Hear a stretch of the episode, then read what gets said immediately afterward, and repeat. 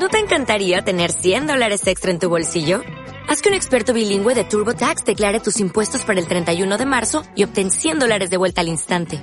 Porque no importa cuáles hayan sido tus logros del año pasado, TurboTax hace que cuenten.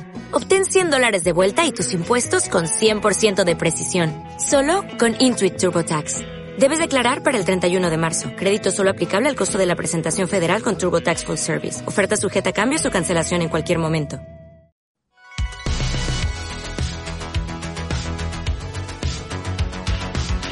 Bienvenidos a BU Academy, the podcast. Perla, Chanel, ¿cómo se sienten en el día de hoy? Cuéntenos. Hola, hola, súper bien, súper agradecida por la invitación. Y nada, súper, súper. Súper contenta de estar aquí y de ver a Antonio crecer. Wow. Me hace súper feliz, de verdad. Wow, muchísimas gracias de verdad por haber venido. Yo le escribí a Perla, después le escribí a Chanel. Mire, ustedes quisieran como, no tienen ningún problema con eso. Y las dos me dijeron que sí. Yo estaba como que esto va a ser genial porque yo he visto el proceso de, de ustedes dos. Y ustedes dos han visto mi proceso también. Entonces hemos ido creciendo juntos y me parece genial que hablemos como de algunas cositas que hemos ido metiendo la pata en el camino, ¿verdad? Para que las personas que escuchen pues tengan ese detalle en cuenta. Estuve en tu Instagram, Chanel, y vi que tu primer post, que fue tu logo, fue el, en el 2018. Y dicho sea de paso, fue el 30 de octubre, que es el mismo día que yo cumplo años. Mira Ay, que, verdad. Mira qué chévere. Entonces, antes de ese primer post, antes de esa iniciativa, ¿qué tú hacías y por qué tú decidiste dedicarte o más bien por qué decidiste dar ese paso? Cuéntame. Bueno, mira, eh, de por sí lo de el negocio o mi deseo de tener un negocio de artículos personalizados comienza desde que yo estaba en el colegio. Porque yo siempre he sido la persona en la familia que le gusta, eh, que si sorprender a, a, un tío, a mi papá, a mi mamá, que si hacer el dedallito a mano. Yo diseño desde muy temprano, entonces me gusta hacer como que el, el diseño y, y así le hago el regalo a la persona y eso. Pero ya ustedes saben cómo es. En el colegio, pues eh, siempre hay opiniones. Me decían que, que cuántas cositas de esas yo voy a vender Ok. para ganarme algo, decía yo qué. Entonces ya como que eso me desanimó un poco, suelto eso porque que si hay mucha competencia, decía que ok.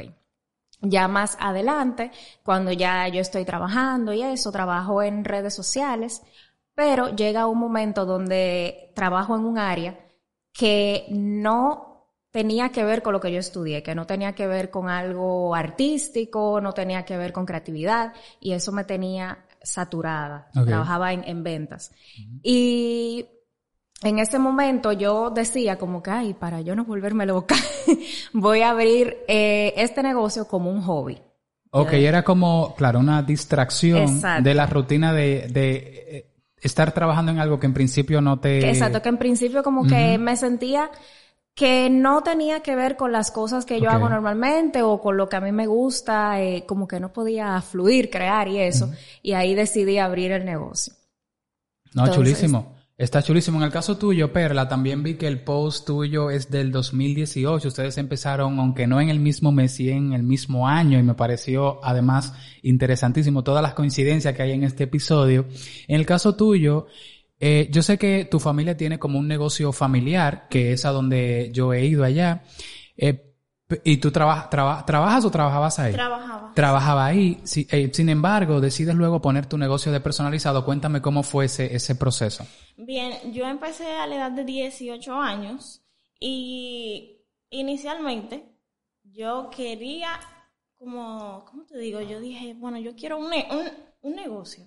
Entonces, pero no sabía exactamente de qué. Porque todavía como en ese momento yo estaba como un poquito desorientada, como de lo que yo realmente quería. Eh, recién había iniciado la universidad, entonces no empecé eh, con el personalizado. E Inclusive yo empecé vendiendo artículos, eh, lapiceros, libretas, que yo compraba en otro lugar. Y después yo dije, no, no, no, esto no es lo que a mí me gusta. Yo quiero crear. Entonces, justamente como obra Dios, me empezaron a aparecer en Instagram publicaciones de tu academia y yo dije, aquí es. Y nada, eh, me, me acuerdo yo que empecé como a ahorrar para pagar el primer curso que tomé contigo. Y a partir de ahí, ya.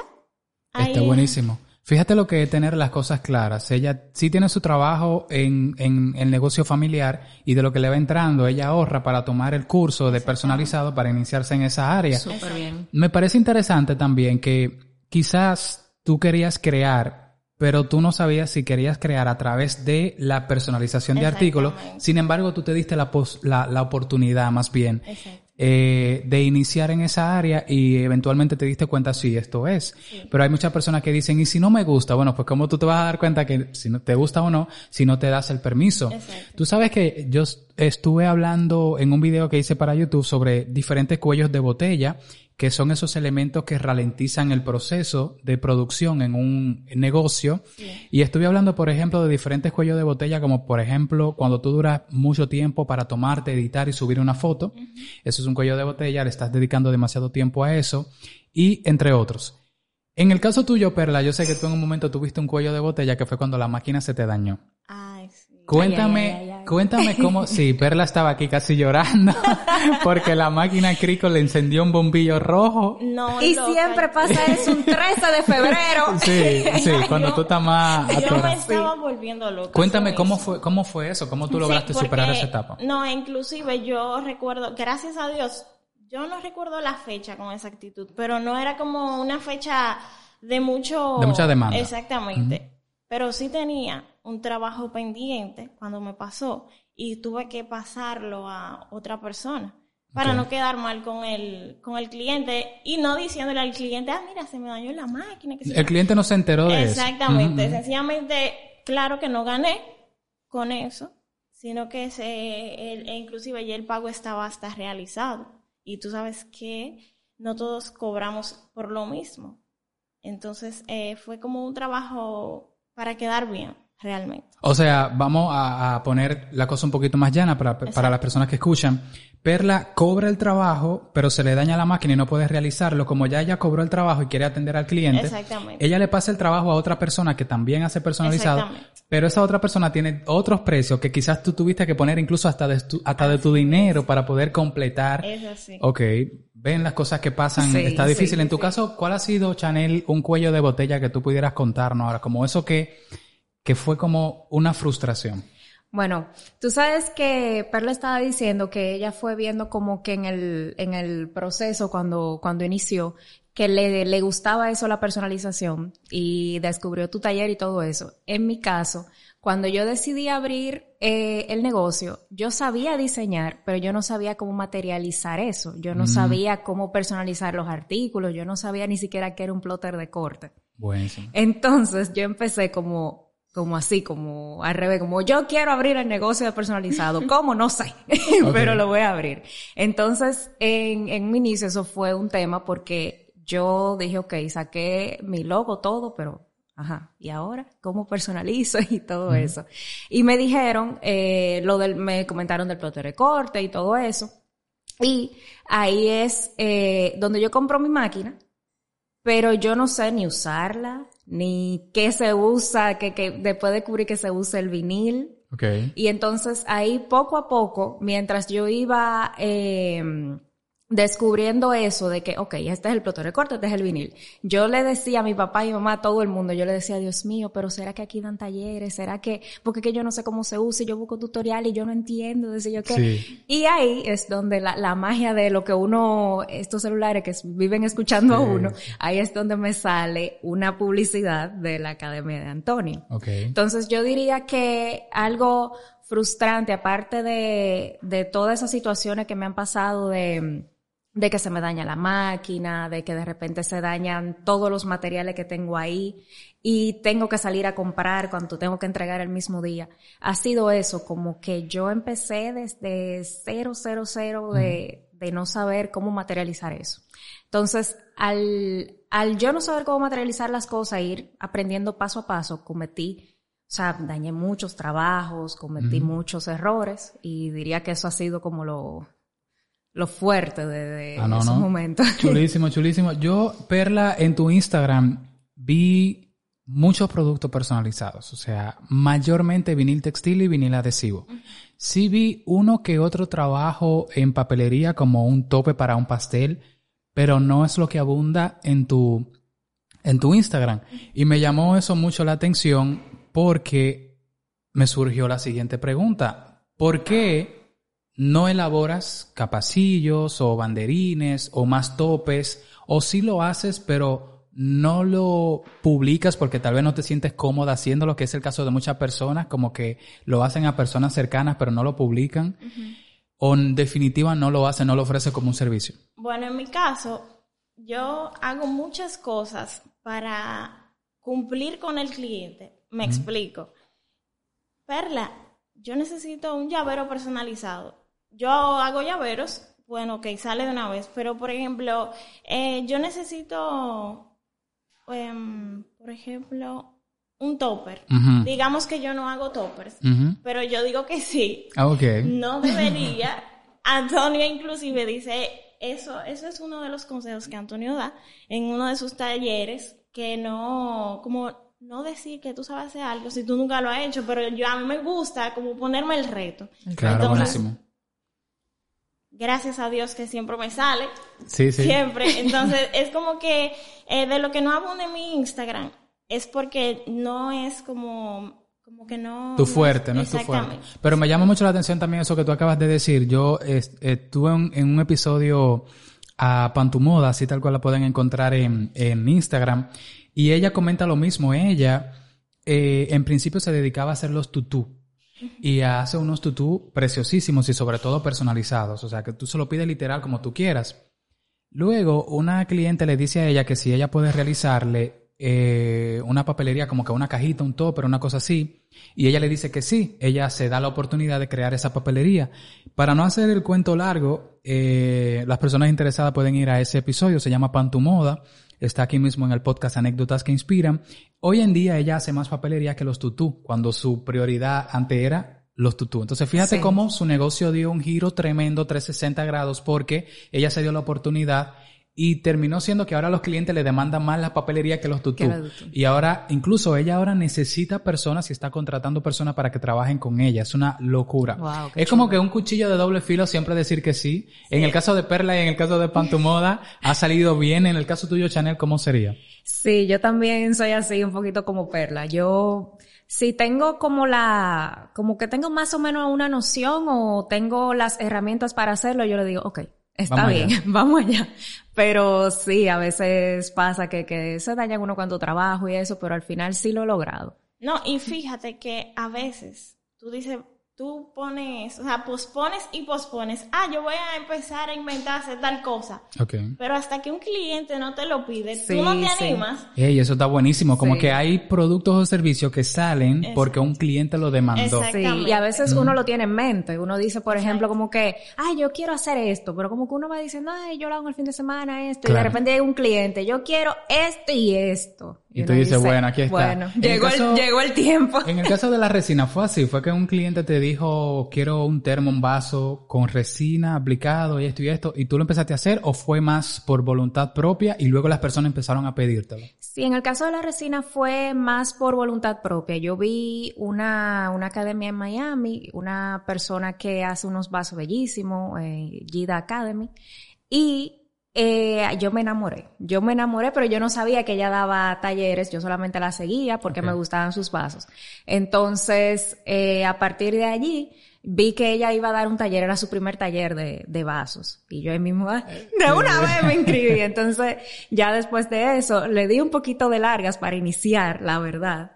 Pero ya los clientes, yo empecé a subir como ejemplos que, que yo hacía así en mi casa y ya ahí los clientes comenzaron a, a, a Sí, pedir. claro, porque algo que yo he visto mucho también que pasa, por ejemplo, si ustedes entran ahora a un Instagram de una persona que resida en Venezuela, por ejemplo, ustedes van a ver, y que haga personalización, ustedes van a ver mucha papelería y poca personalización con vinil textil o vinil adhesivo. Sí. Lo suelen hacer, pero el fuerte es la papelería. Topper, capacillo, cajitas para cumpleaños.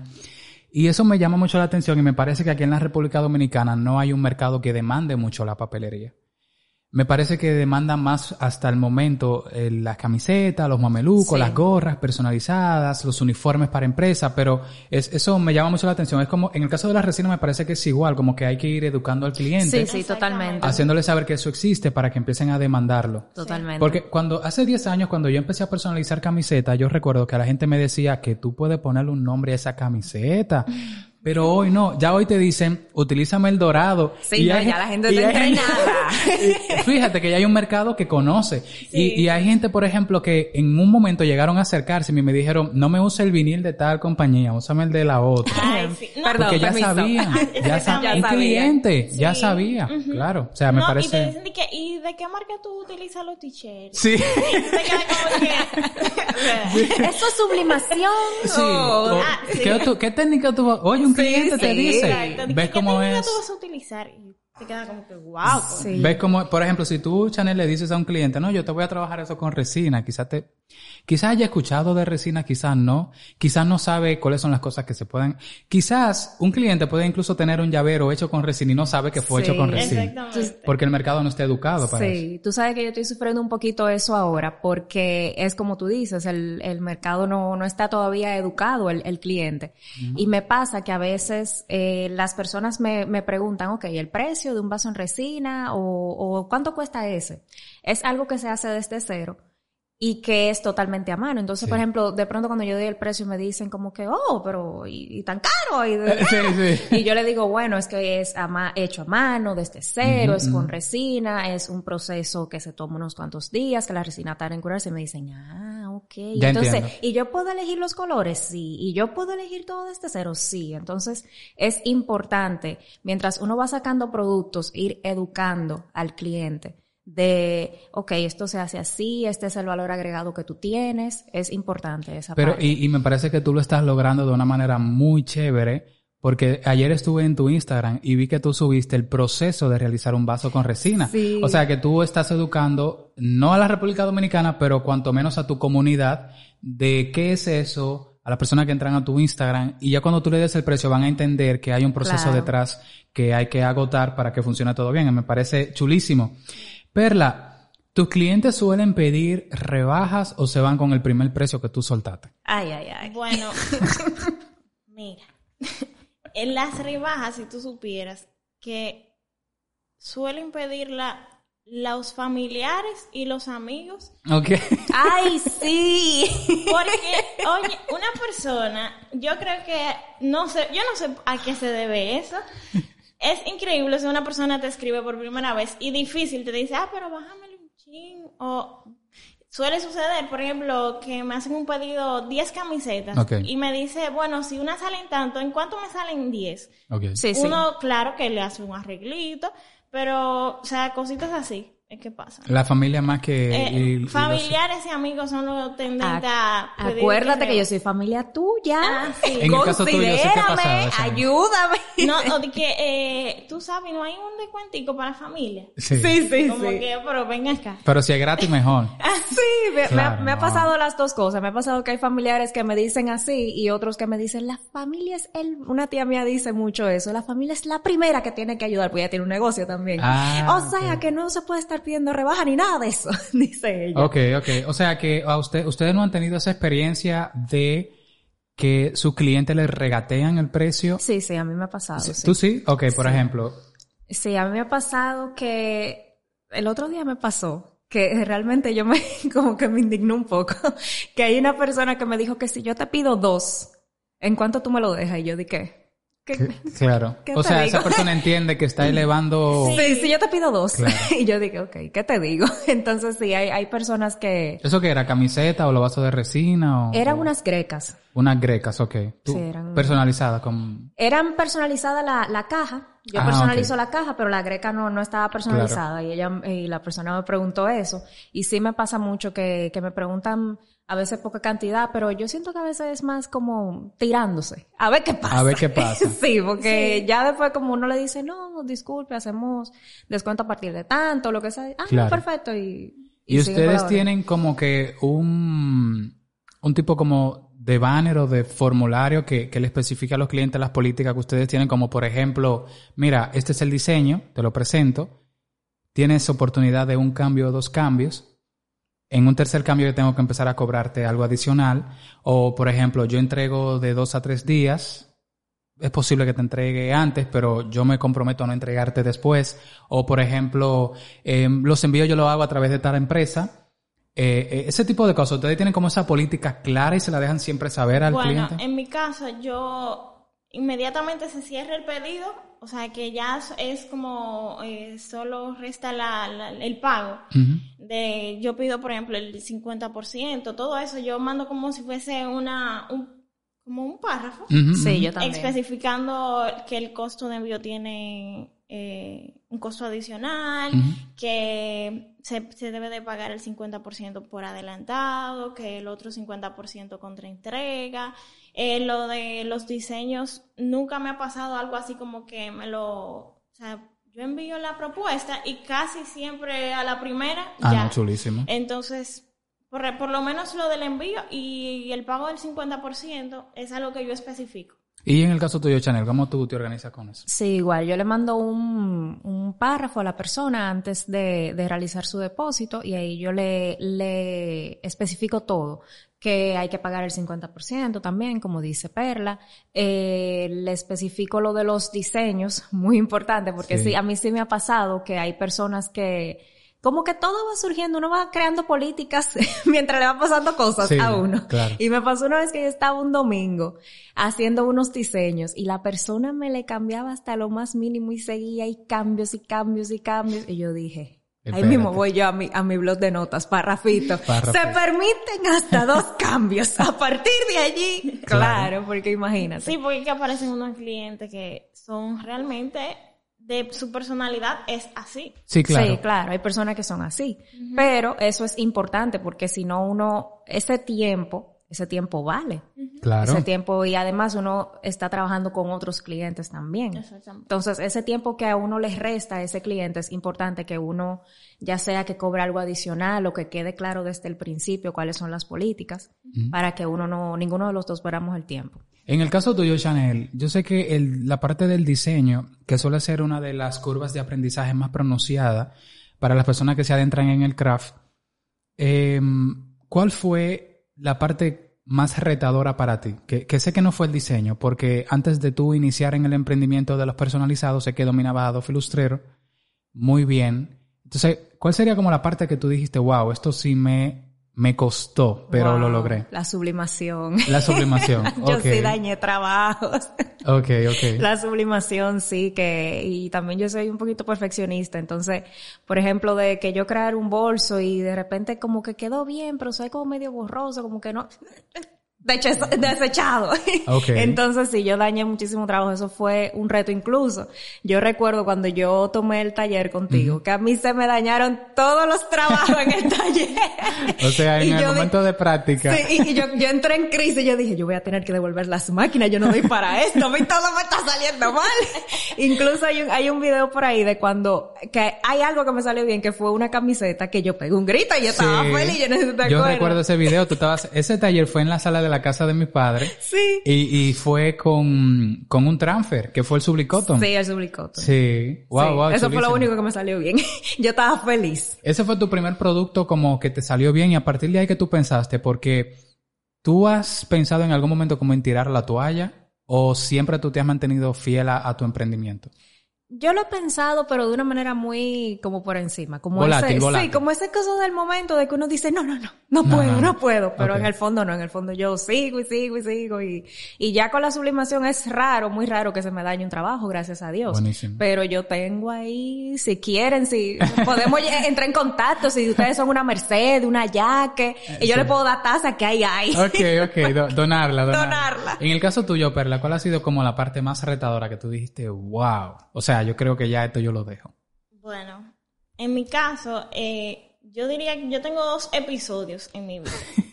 Antes y después de mi bebé. Ok. Antes de mi bebé, yo estudiaba, trabajaba y aparte mi emprendimiento, iba al gimnasio. Entonces, todo eso vamos a juntarlo en 24 horas. Wow. Habían días que yo amanecía corrido trabajando, o sea, yo eh, llegaba de la universidad a las 10 de la noche y de 11 a 6 de la mañana yo amanecía trabajando en cosas de chulerías. Entonces, a las seis y media yo me paraba, me bañaba y me iba a trabajar.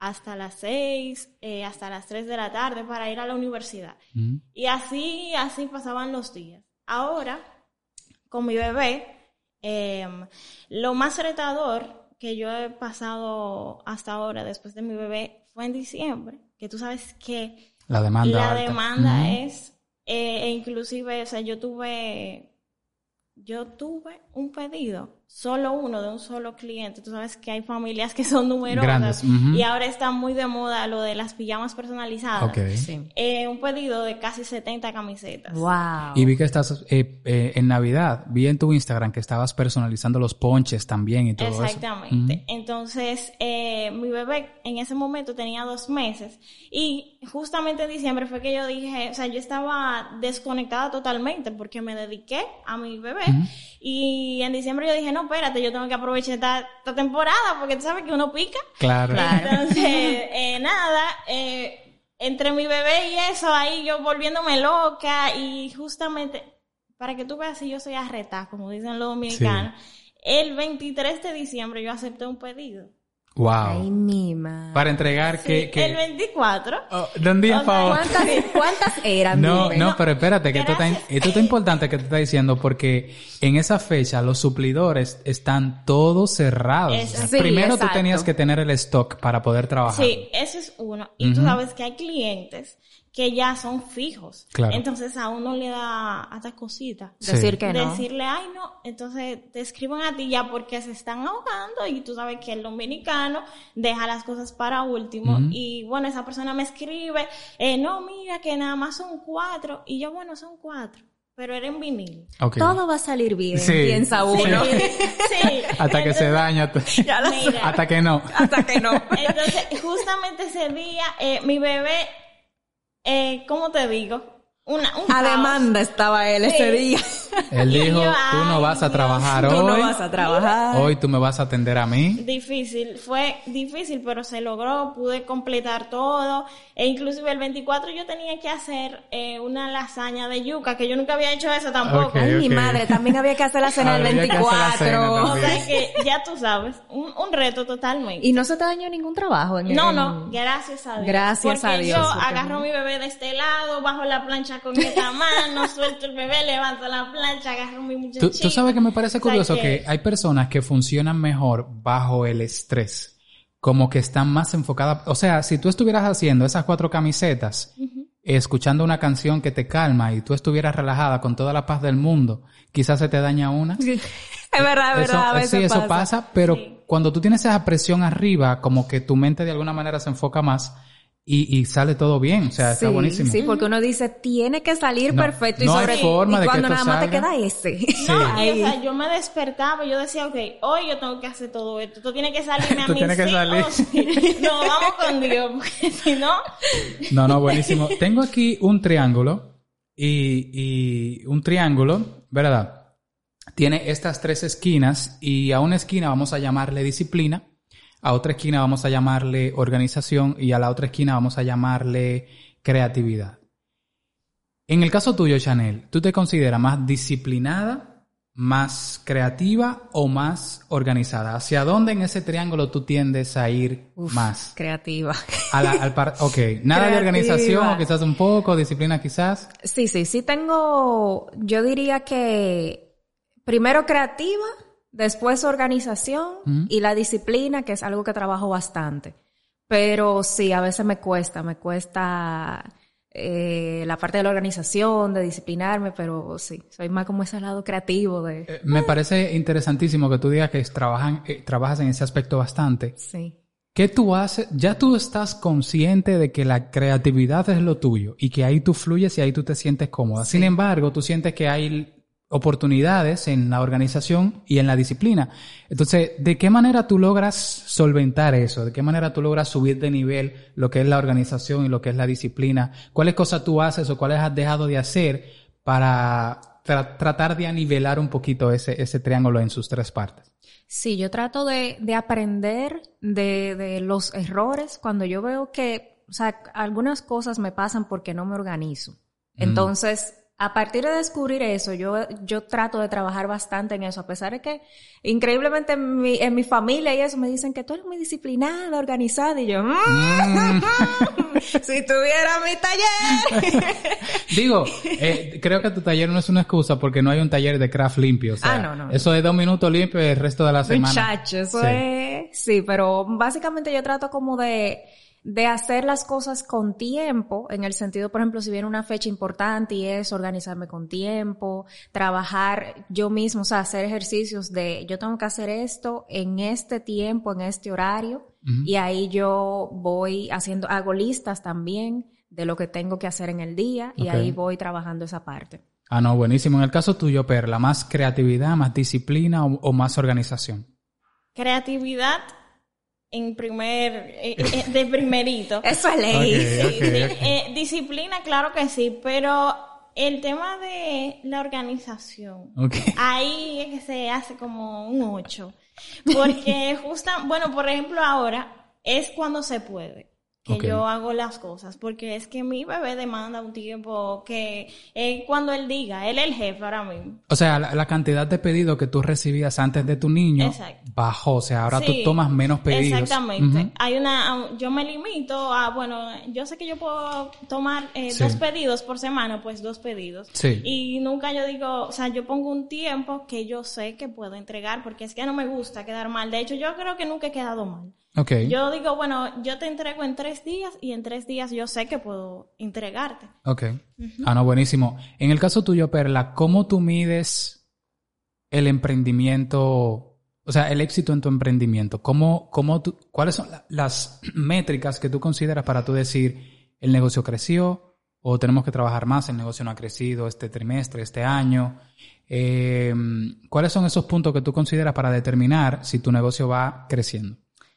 Bueno, eh, cuando yo compro una máquina, yo Ah, digo, ok, buenísimo. esto está rindiendo. Ok. Sí, porque tú sabes que uno va adquiriendo sus máquinas del mismo trabajo que uno va realizando. Buenísimo, buenísimo. sabes que uno va ahorrando y es de eso mismo, de, de lo mismo que uno va eh, trabajando. Entonces yo entiendo que cada vez que yo puedo comprar una nueva máquina, yo digo, bueno, pero esto está, esto está dando fruta.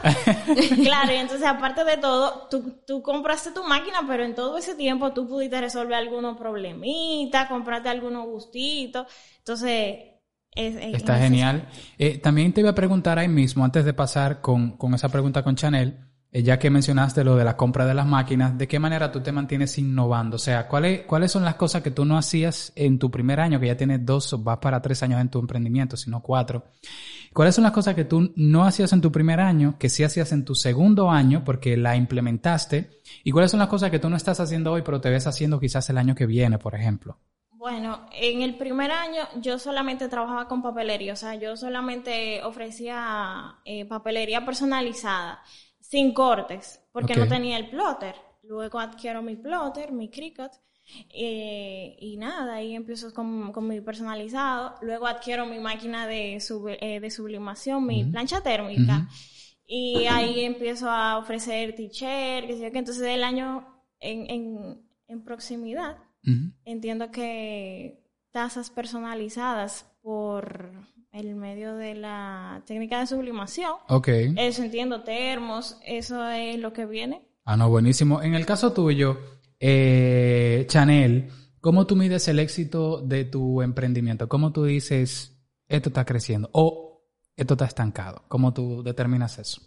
Bueno, ahora gracias a Dios, gracias a Dios, hablando de organización, eh, tengo una persona que me, que me colabora con la parte financiera, que me ayuda con la parte de los costos, me da un estado mensual de, de cómo va el negocio. Entonces, eso me ayuda bastante, porque al principio realmente como que yo no sabía esa, así como, como dice Perla, yo, por ejemplo, podía comprar más máquinas y eso, pero no tenía como claro de cuánto yo ganaba, de cuánto le sacaba esto o aquello, y eso me ha ayudado bastante. Entonces yo hago, esa persona me hace un estado mensual de cómo va el negocio y eso, eso me ha ayudado bastante, sí. Ah, no, buenísimo, buenísimo, excelente. Vamos a ver, en forma de tip o consejo, ¿Cuál sería el error que ustedes entienden que han cometido al antes de iniciar el podcast? Chanel me decía, ah, no, pues yo tengo Yo miles de puedo dar errores. Yo- cátedra yo ahí. puedo- podemos hacer un episodio aparte, me decía Chanel. ¿Cuál sería ese error, empezando por ti, Chanel, que, que tú entiendes que pudiéramos contar en este episodio para que las personas que te escuchan eh, no pasen por lo mismo? Hay dos cosas muy importantes que, que he aprendido en este proceso. Una es que hay que tener, cuando uno inicia un negocio, uno tiene que tener claro cuál es el público al que uno quiere llegar. Eso es eh, muy importante, es un error que, que he cometido de que quizá al principio yo pensaba, o sea, tu, tu producto no es para todo el mundo. Y quizá yo pensaba, yo quería abarcar a todo el mundo y que todo el mundo me ordene y que y complacer a todo el mundo. Y no, o sea, uno tiene que tener un, un target definido. Eso es muy importante. Y lo otro, la parte de los costos. Dios mío, cuánto trabajo regalado. cuánto trabajo regalé. La parte de los costos no tiene que ser necesariamente como buscar una persona, ya sea tomar un taller, ir viendo eh, videos en YouTube, por ejemplo, tú tienes uno buenísimo de eso, de la parte de los, de los costos, de cómo tú sacar eh, ese precio final. Eh, eso es sumamente importante. Eso ha sido un error que, que desde el principio cometía de que no sabía sacar e- ese precio final. Sí. Y entonces, como que regalaba el trabajo prácticamente, porque no sabía, habían cosas que yo no tomaba en cuenta. Y fíjate que tu segundo punto se linkea con el primero, porque cuando tú ofreces un precio barato, es porque tú no tienes a personas que te compren al precio adecuado. Exacto. Pero tú no tienes a las personas que te compran al justo precio porque todavía en principio no has determinado quién es tu cliente y quién no lo es. Exacto. Entonces, cuando tú quieres salir al mercado y venderle a todo el mundo, es como que eh, es, es como que Steve Jobs hubiera dicho, yo tengo un producto de calidad, pero tengo que bajarle los precios para que todo el mundo me lo compre. Sí, sí. Entonces Steve Jobs dijo, no, yo, este es el precio, el que pueda solventar eso, que lo compre. Que lo compre y el y que el no. que no, que mire para otro lado, porque yo, él sabía el trabajo que le estaba haciendo, la innovación que él ponía encima de la mesa, y es un paso importantísimo. En el caso tuyo, eh, eh, Perla, ¿cuál ha sido como que ese error que tú cometiste, que pudieras contarnos a modo de anécdota para las personas que te escuchan? Bien, eh, igual que Chanel, el tema de los costos, cuando uno empieza a emprender, eh, uno tiende a poner, eh, a regalar su trabajo, pero es realmente a veces hasta por, por ignorancia, porque uno empieza y no se orienta, no habla eh, con, con otras personas que quizás hacen lo mismo, parecido que tú, y bueno, el- el- nosotros que estamos en el mismo grupo, Ahí mandan cosas. O sea, en el mismo grupo de WhatsApp para que las personas que escuchan Sí, sepan. Sí, exactamente. Por la academia. Eh, Sí. Mandan trabajos, o sea, personas que literalmente regalan su trabajo. Ok, los precios. Entonces, eh, a veces por, por querer mantener el cliente, uno tiende a, a, a minimizar su trabajo. Me parece una locura porque tú te creas esa ilusión de que tienes mucho trabajo, Exacto. pero en realidad sí, tu ilusión está correcta, tú tienes mucho trabajo. Tiene mucho trabajo, pero, pero, pero Poca ganancia. poca ganancia. Poca ganancia. Entonces es como o ninguna. o ni- literal. O, o incluso tú terminas poniendo de tu dinero para con- terminar. Sí, o sea, para una quedar locura. bien con el cliente. Para quedar bien con el cliente. Y uno tiene tanta gente a veces y a, a ese precio tan bajo que uno lo que hace es perder, porque por ejemplo uno quiere resolver, uno tiene tantas personas, es uno solo, haciéndolo rápido, de repente Sí. queda mal, hay que hacerlo de nuevo, ya ahí uno tiene una pérdida. Y para mí es importante destacar con eso de, de la parte de los costos, que muchas veces yo entiendo como me pasó a mí, que es por falta de experiencia, de que al principio uno no sabe cómo sacar ese, Sí. ese, esos costos. Y ese Al principio es válido. Vamos Exacto, a, al vamos a principio es válido. Pero como que hay personas que lo hacen porque quieren como ser más vivo que la competencia de que yo lo voy a dejar más barato para que me compren a mí. Sí. Y no solamente eh, está el tema de que dañan el mercado. Ujú. Eso es, eso es uno, ok, está bien, dañan el mercado, pero es el valor que tú le estás dando a tu trabajo. O sea, Claro. es importante que los colegas comiencen a, a valorar ese trabajo. Es un trabajo personalizado, es de detalles. Entonces, por eso es importante de que uno le ponga el valor correcto. No se trata de poner algo carísimo, o sea, no, no se trata de eso, sino el, el valor que se merece ese trabajo. Claro. Mira qué interesante. Yo, por ejemplo, puedo vender 10 camisetas a 500 pesos cada una, por poner un número así aleatorio, por ejemplo. Y otra persona que ande por ahí en las redes que quizás está iniciando o quizás no, o quizás ya tiene cierto tiempo, pero su concepto es precio bajo para tener flujo, aunque ese flujo no se refleje en ganancias, que luego tú puedas tener capital para salir a comprar máquinas o pagar cursos y educarte más al respecto, pero esa misma persona puede vender las mismas 10 camisetas en, eh, por ejemplo, en 200 pesos por ejemplo, que sé que son precios que ustedes han visto por ahí, yo también. Sí. Por ejemplo, entonces, ¿cuántas camisetas, si ese fuera el precio de cada uno de nosotros, cuántas camisetas yo tengo que vender para yo llegar a Exacto. 5 mil pesos?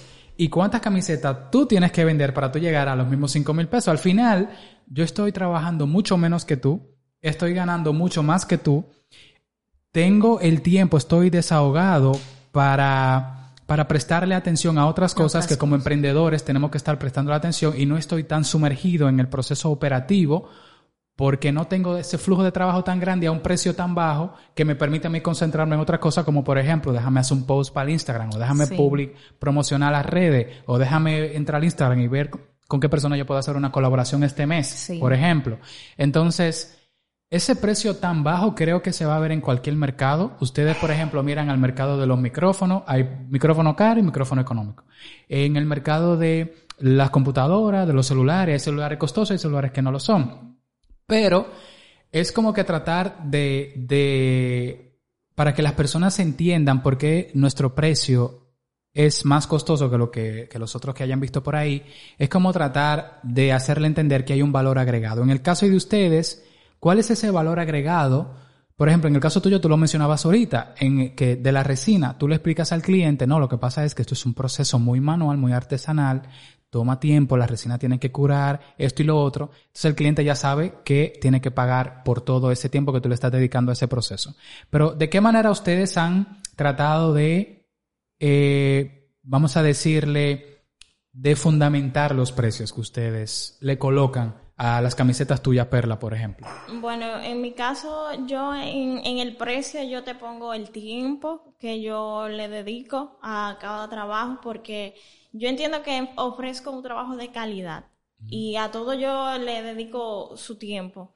Eh, por ejemplo, a mí me fascina retarme con personalizar en vinil, textil y a veces son eh, hasta cinco o seis colores y tú sabes que son, eh, tú sacas el t-shirt, pone de nuevo, Capa por saca capa. de nuevo, Sí. eso, entonces eso es, y, y queda bellísimo, ¿tú me entiendes? Entonces ahí yo le agrego mi tiempo al costo. Ok, buenísimo. En el caso tuyo, Chanel.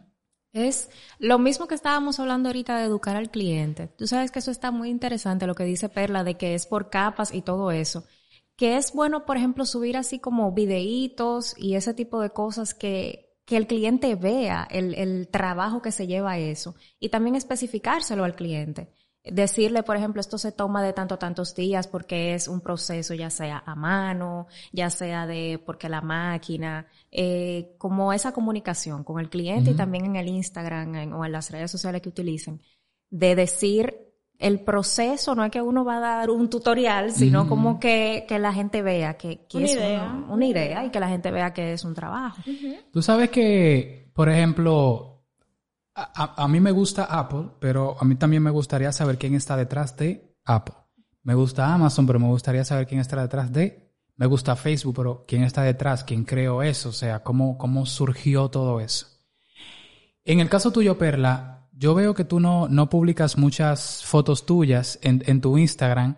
He, he traído a varias personas a, a varios episodios que me dicen, Antonio, es que yo no me siento muy cómoda ante la cámara. En el caso tuyo, ¿cuál sería la situación, Perla, que, que veo Bueno, que no subes fotos tuyas? Eh, fíjate que recientemente yo me presenté. en Sí mi- la vi, en sí la vi, sí la vi. Sí, yo la vi y fue también. porque Sí. yo dije, bueno, yo creo que ya es el momento porque entiendo que mi comunidad está creciendo y la gente eh, te compra ojos cerrados.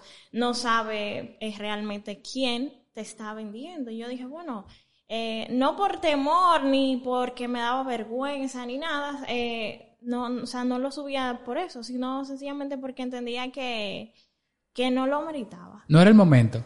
Pero ahora sí lo es porque vi que subiste, subiste ese, ese post. Exactamente, sí. Ah, no, no, chulísimo. En el caso tuyo sí he visto como dos o tres fotos, no tantas, pero sí he visto.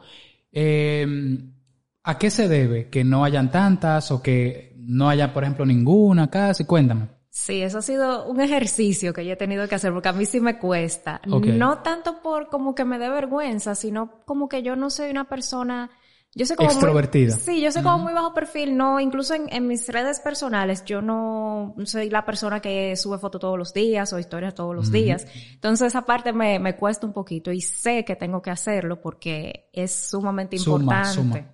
Sí, Sí. suma muchísimo porque la, la persona como que conecta con, con ese producto o servicio porque conoce la historia que hay detrás, te conoce a ti, ya no es Sí. solamente Chaditel, sino, ah, es Chanel la que está haciendo eso.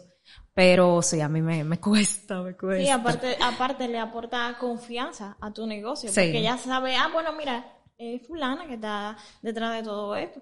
Sí, claro, como que cuando entran a tu Instagram no ven personalizaciones, Exacto. sino que ven esa parte humana Esa parte humana. que hay detrás de, de el emprendimiento. Está buenísimo. Ya para finalizar, qué rápido pasa el tiempo cuando uno está como entretenido. Wow, sí.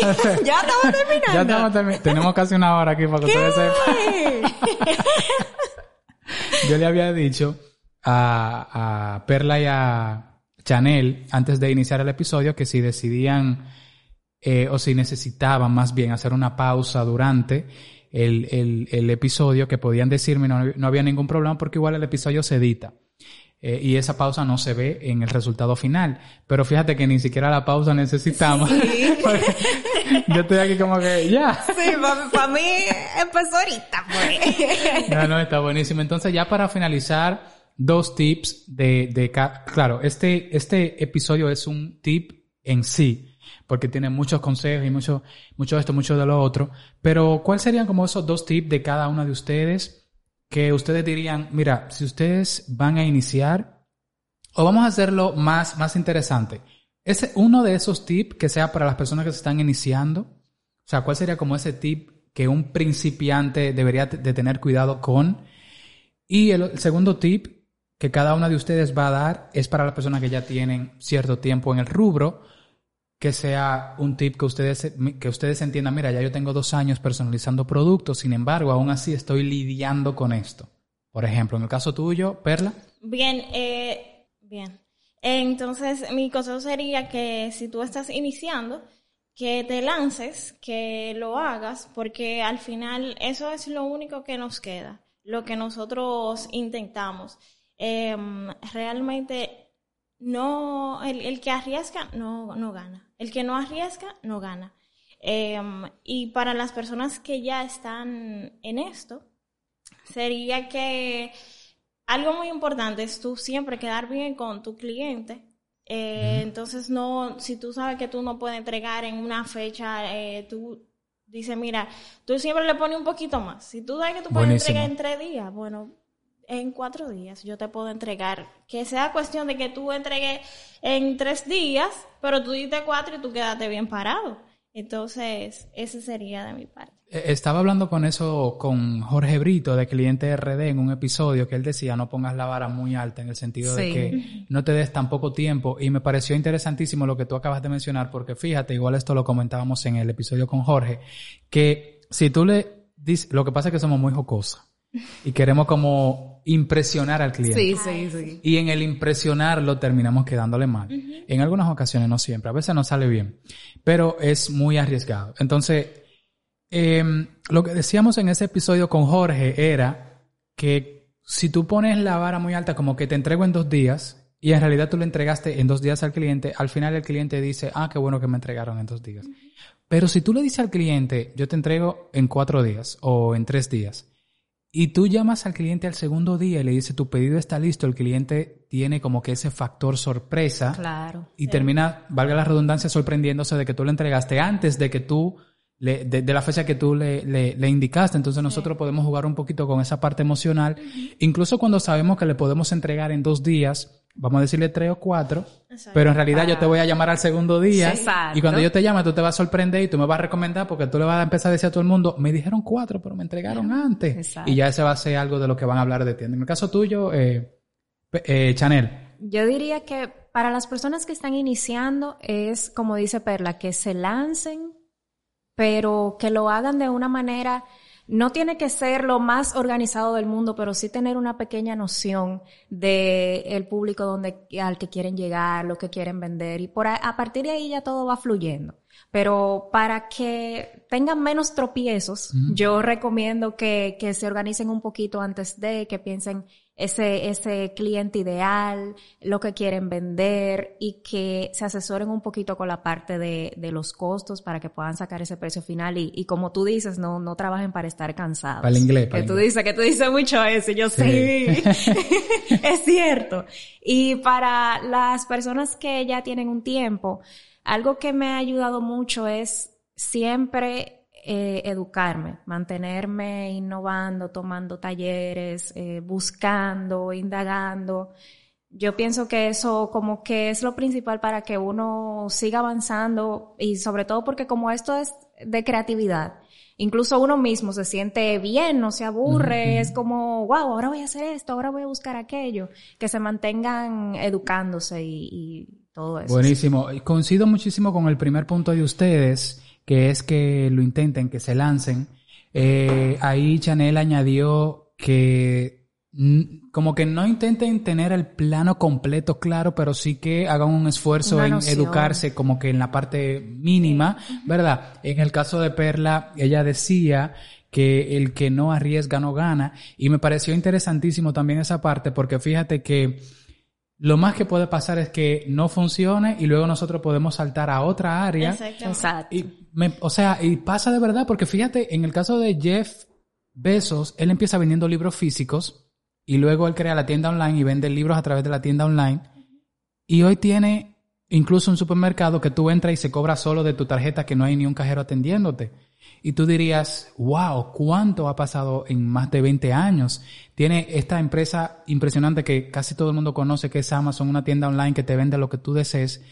Y a mí me pasó algo similar y es que yo empecé a vender hace 10 años, 11 me parece, gorras, calipso, chancletas, bermudas, camisetas, pero no tenía nada que ver con la personalización. Eran Hollister, Abercrombie, Polo, etcétera, Aeropostal. Y luego paso a la personalización y luego estoy dando talleres y luego surge el podcast, pero fíjate que de una cosa viene la otra, Exacto. Claro. pero o sea, no es que vayamos a si yo me sentía cómodo o no vendiendo esas chancletas o esas gorras, etcétera, es que se hizo y porque se hizo se crearon las circunstancias para yo poder continuar con un siguiente paso. Sí, ¿Ves? exacto, Entonces, a eso eh, se refiere Perla cuando ella dice el que no arriesga no gana. O sea, si tú inicias en el mundo de la personalización, quizás tú no concluyas en tu vida en el mundo de la personalización, pero iniciar eso te va a dar una experiencia que te va a llevar a un siguiente nivel en el mundo de la personalización o a otro tipo de negocio, pero ya tú tienes experiencia sobre negocio y ese tipo de cosas, está buenísimo. Exactamente, porque es que eh, a veces ese no es tu destino, pero sí es parte del camino que tú tienes que Wow, recorrer. buenísimo. Claro, Ese sí. no es tu destino, pero sí parte del camino. Anoten eso. Exactamente. Sí, y además si, si tú tienes como esa, siempre ese, ese temor de que no me voy a lanzar, eh, ahora le falta esto, ahora le falta aquello, porque soy muy perfeccionista, por ejemplo, lo que sea. O sea, no, o sea, lánzate y ya, porque tú no sabes a dónde te puede llevar esto. Por ejemplo, este no es el primer emprendimiento que yo tengo, yo he hecho otras cosas. Buenísimo. Yo, yo hasta he tenido un intento de figura pública. de todo yo he hecho. Y realmente ahora yo me siento tan bien en el, eh, donde estoy, en el negocio que tengo. Pero si yo no hubiese vivido todo eso, si no me hubiese lanzado en un principio a hacer algo, estuviera todavía pensando. Claro. Y no hubiese llegado ahí. Claro, tú venías intentando, intentando, intentando hasta que caíste ahí. Hasta que caí. Eh, Es como una, una ranita que para cruzar el río tiene que ir de saltando de hoja en hoja, ¿sabes? De esa hoja que están, que creo que se llaman lila, que están flotando en el Sí, agua, se, ellas van saltando de hoja en hoja. Eh, como decía, el, el destino no es ninguna de esas hojas, el destino es llegar al otro lado del río, Exacto. pero para tú poder llegar al otro lado del río tienes que ir saltando, ir de hoja en hoja, de hoja en hoja. Está buenísimo. Entonces, nada, este es el podcast número 56. Estuvimos en el día de hoy con eh, Chanel Lluveres y Perla Pérez. La pueden encontrar en Instagram a Chanel como Chat Details y a Perla como Chulerías PP, así como que de Perla Pérez, chulerías PP. Ah, esa es la PP. Sí, esa es la PP. Eh, digo, esa es, ¿verdad? Porque- Así que no, muchachos, eso es. Eso es otra cosa. Es el nombre del perro mío más el nombre del gato. Buenísimo, entonces nada, esperando que este episodio haya sido muy grato de escuchar y que hayan aprendido algo nuevo en el día de hoy. Este servidor se llama Antonio Molina, este es el podcast número 56. Pueden escucharnos a través de Spotify, Apple Podcast, Google Podcast o también pueden vernos a través de YouTube. Sin más, nos vemos en un próximo episodio.